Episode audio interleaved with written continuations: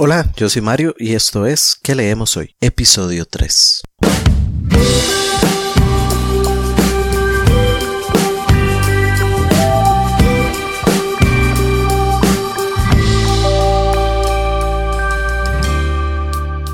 Hola y bienvenidos a su podcast ¿Qué leemos hoy?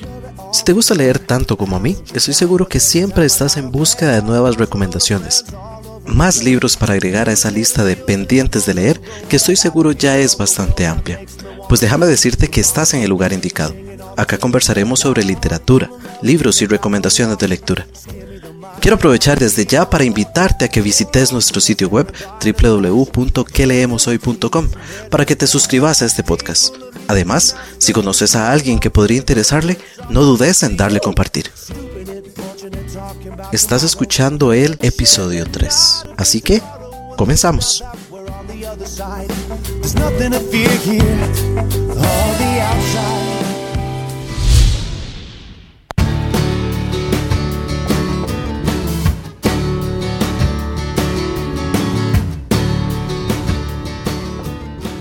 Hola nuevamente, qué alegría escucharnos otra vez y poder compartir, aunque sea por un ratito, esta nuestra afición por la lectura.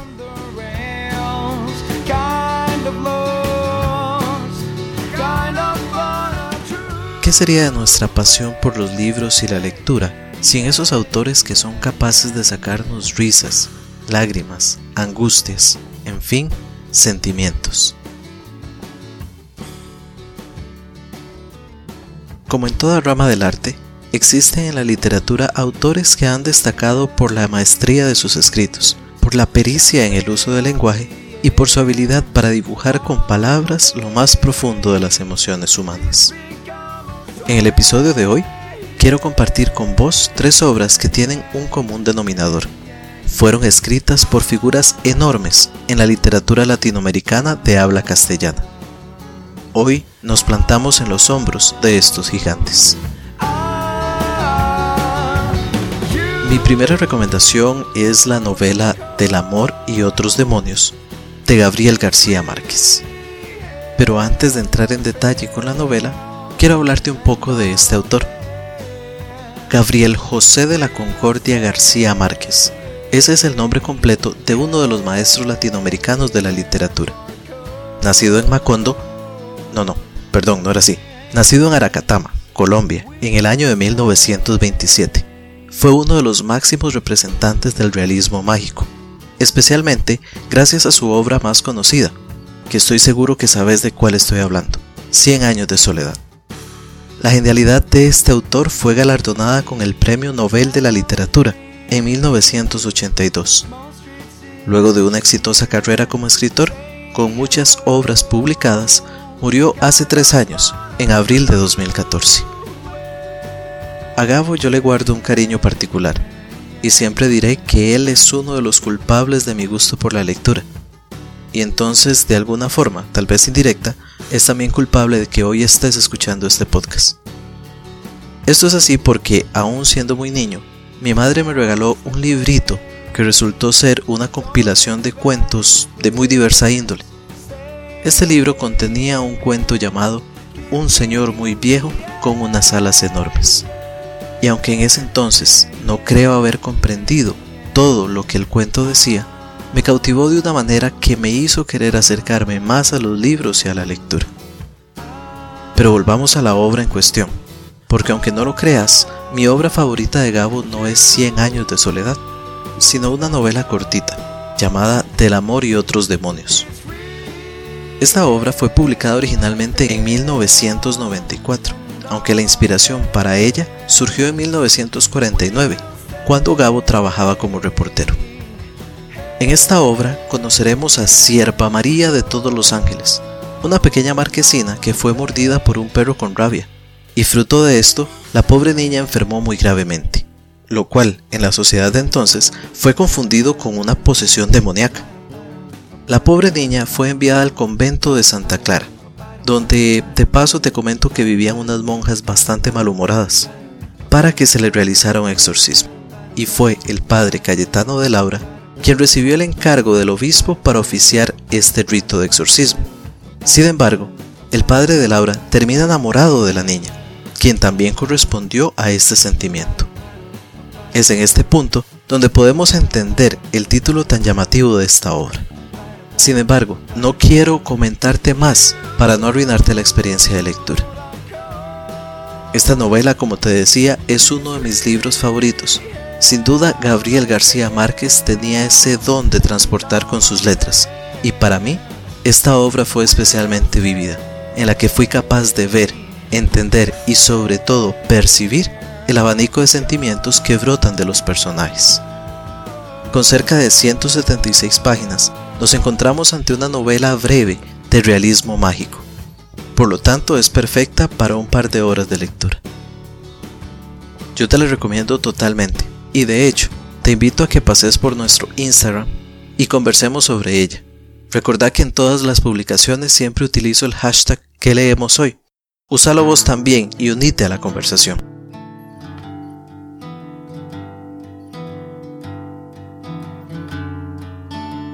Mi segunda recomendación de hoy es La Casa de los Espíritus de Isabel Allende. Esta escritora chilena nació en Lima, Perú, en el año de 1942. Sí, escuchaste bien, no fue un error de mi parte. Es chilena a pesar de que nació en Perú. Esto porque su padre trabajaba como secretario de la Embajada de Chile en ese país por aquel entonces. Isabel Allende es una escritora sumamente prolífica, con más de 23 obras publicadas y prácticamente todas convertidas en éxitos de ventas. Ha sido traducida a más de 35 idiomas. Actualmente vive en los Estados Unidos, aunque ha tenido que residir a lo largo de su vida en muchos países, siendo de especial relevancia su exilio en Venezuela, luego de que el general Augusto Pinochet derrocó al presidente Salvador Allende, primo de nuestra autora, por medio de un golpe de Estado en 1973. La Casa de los Espíritus fue la primera novela escrita por Allende, publicada allá por el año de 1982, y la que le valió el reconocimiento mundial. El origen de esta obra se encuentra en la enfermedad del abuelo de la autora, a quien ella decide escribir una carta contándole todos los recuerdos que poseía de su infancia en la casa de los abuelos.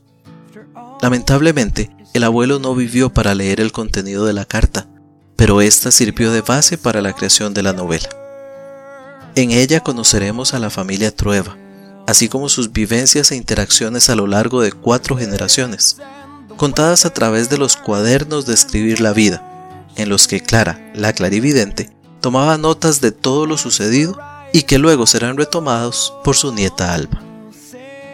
Personalmente, debo reconocer que no soy un fan de Isabel Allende aunque valoro su trabajo como una de las grandes plumas en la literatura latinoamericana, siento que la forma en que ella elabora las tramas de sus obras no es para mí.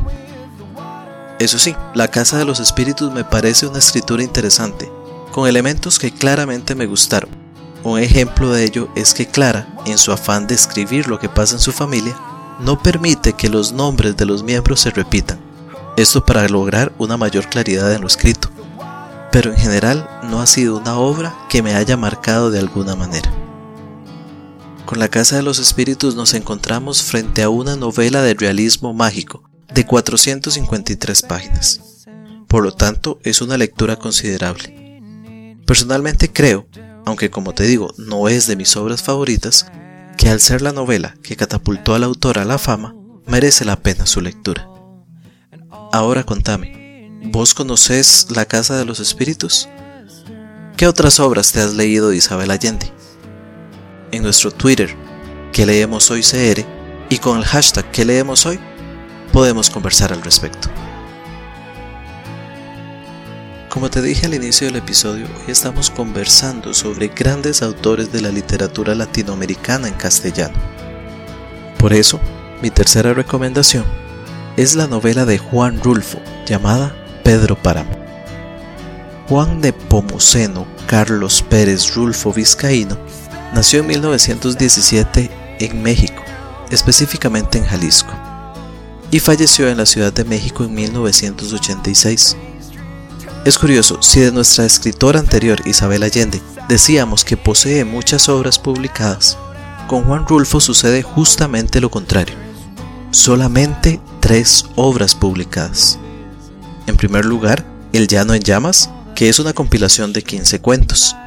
En segundo lugar, la obra que nos detiene hoy, Pedro Páramo. Y, finalmente, El Gallo de Oro, que aunque terminó de escribirla en 1958, no fue publicada sino hasta 1980. No obstante, estas tres obras fueron más que suficiente para que el prestigio literario de Rulfo creciera enormemente.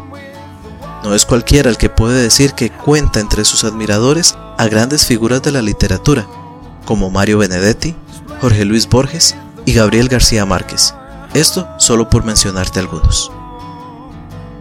En esta obra nos encontraremos con Juan Preciado y su viaje a Comala, tras haberle prometido a su difunta madre que iría a reclamar a su padre, Pedro Páramo, todo lo que les pertenece. Sin embargo, Rulfo, el autor, parece juguetear con los lectores, pues pronto nos veremos inmersos en una nueva visualización de Comala, la cual corresponde a la narración que de ella realiza Pedro Páramo. Por la forma en que esta obra está escrita, es una de esas novelas que no es fácil de reseñar, sin terminar arruinando la lectura de quien aún no la conozca. Por lo tanto, te diré que esta obra, más que ser leída, debe ser experimentada por todo lector. Yo personalmente leí esta novela hace ya bastante tiempo, creo que unos 10 años más o menos. Y habría querido releerla antes de grabar este episodio del podcast. El problema es que regalé el libro, pero sin duda tengo que volver a adquirirlo para leerlo nuevamente, pues una novela de la que Gabriel García Márquez haya dicho que es la más bella de las novelas que se han escrito jamás en lengua castellana, merece sin duda ser leído más de una sola vez en la vida. Esta es una obra pequeña que en una edición típica no sobrepasa las 125 páginas y es considerada uno de los exponentes más significativos del realismo mágico.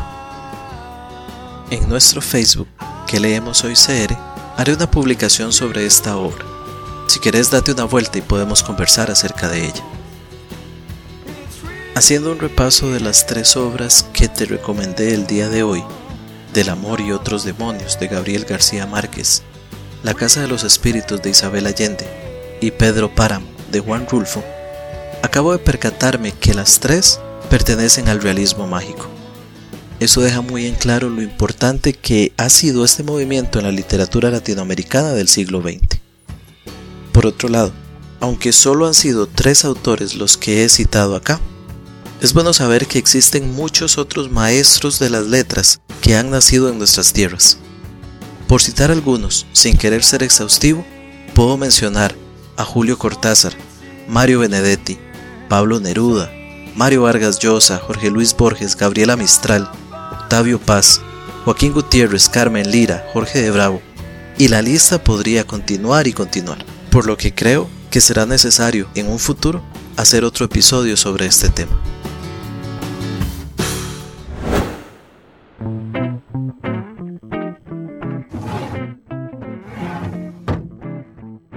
Mesa de noche.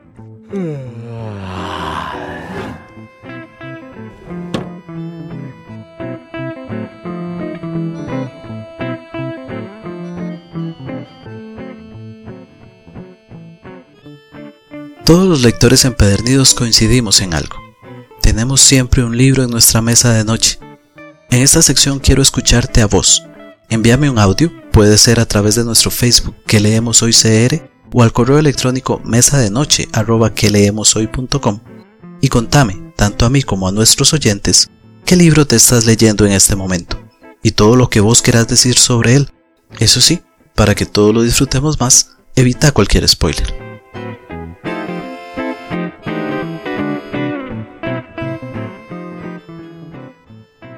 Hola, mi nombre es Dayana Duarte y les quería comentar sobre el libro que actualmente tengo en mi mesita de noche. Es un libro que me regalaron, así que no va muy enfocado a lo que siempre busco o lo que me llama más la atención.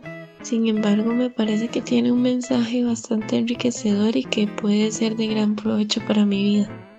El libro se llama El monje que vendió su Ferrari y el autor es Robin Sharma. El libro trata básicamente sobre la historia de un abogado muy poderoso con mucho conocimiento en, su área y que por muchísimos años tuvo un gran éxito. Sin embargo, llega un día en el que él se da cuenta que tiene un vacío interior y busca algo más, algo más que no esté relacionado a la riqueza, a las cosas mundanas, y decide emprender un viaje para que los monjes le transmitan esa sabiduría que ellos tienen para vivir. Este, una vez que cumple su cometido, él, la condición es que él pueda transmitir ese mensaje y bueno, es lo que hace.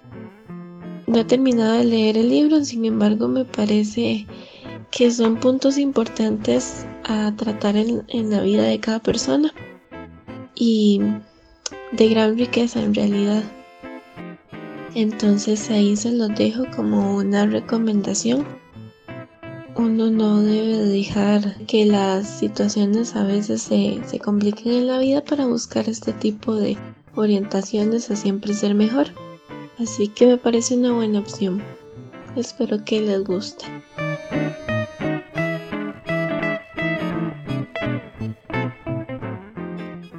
Muchísimas gracias Dayana por tu aporte. Entiendo totalmente cuando decís que al ser este libro un regalo que recibiste, no coincide exactamente con lo que normalmente lees. De hecho, te confieso que particularmente yo no soy para nada un lector de no ficción, y mucho menos de este tipo de literatura de autoayuda. Este libro del que nos hablas, El monje que vendió su Ferrari, lo conocía, al menos de nombre, sin embargo no lo he leído. Para quien no lo conozca, les cuento que Robin Sharma es un abogado canadiense. A los 25 años se separó del ejercicio del derecho como litigador para dar paso a una carrera como escritor, motivador y entrenador de liderazgo. Ha publicado 11 libros en esta temática, siendo tal vez uno de los más conocidos justamente El monje que vendió su Ferrari, del cual Dayana nos comentó hoy. Actualmente, Sharma dirige una firma de entrenamiento y consultoría en temas de grupos, liderazgo y desarrollo personal. Si sos aficionado a este tipo de lectura, probablemente ya lo conoces. Y si no, date una oportunidad, ¿por qué no? Tal vez esta sea una obra para vos. Si no lo has hecho aún, recordad que vos también podés participar en esta sección. Envíame un audio, puede ser a través de cualquiera de nuestras redes sociales o al correo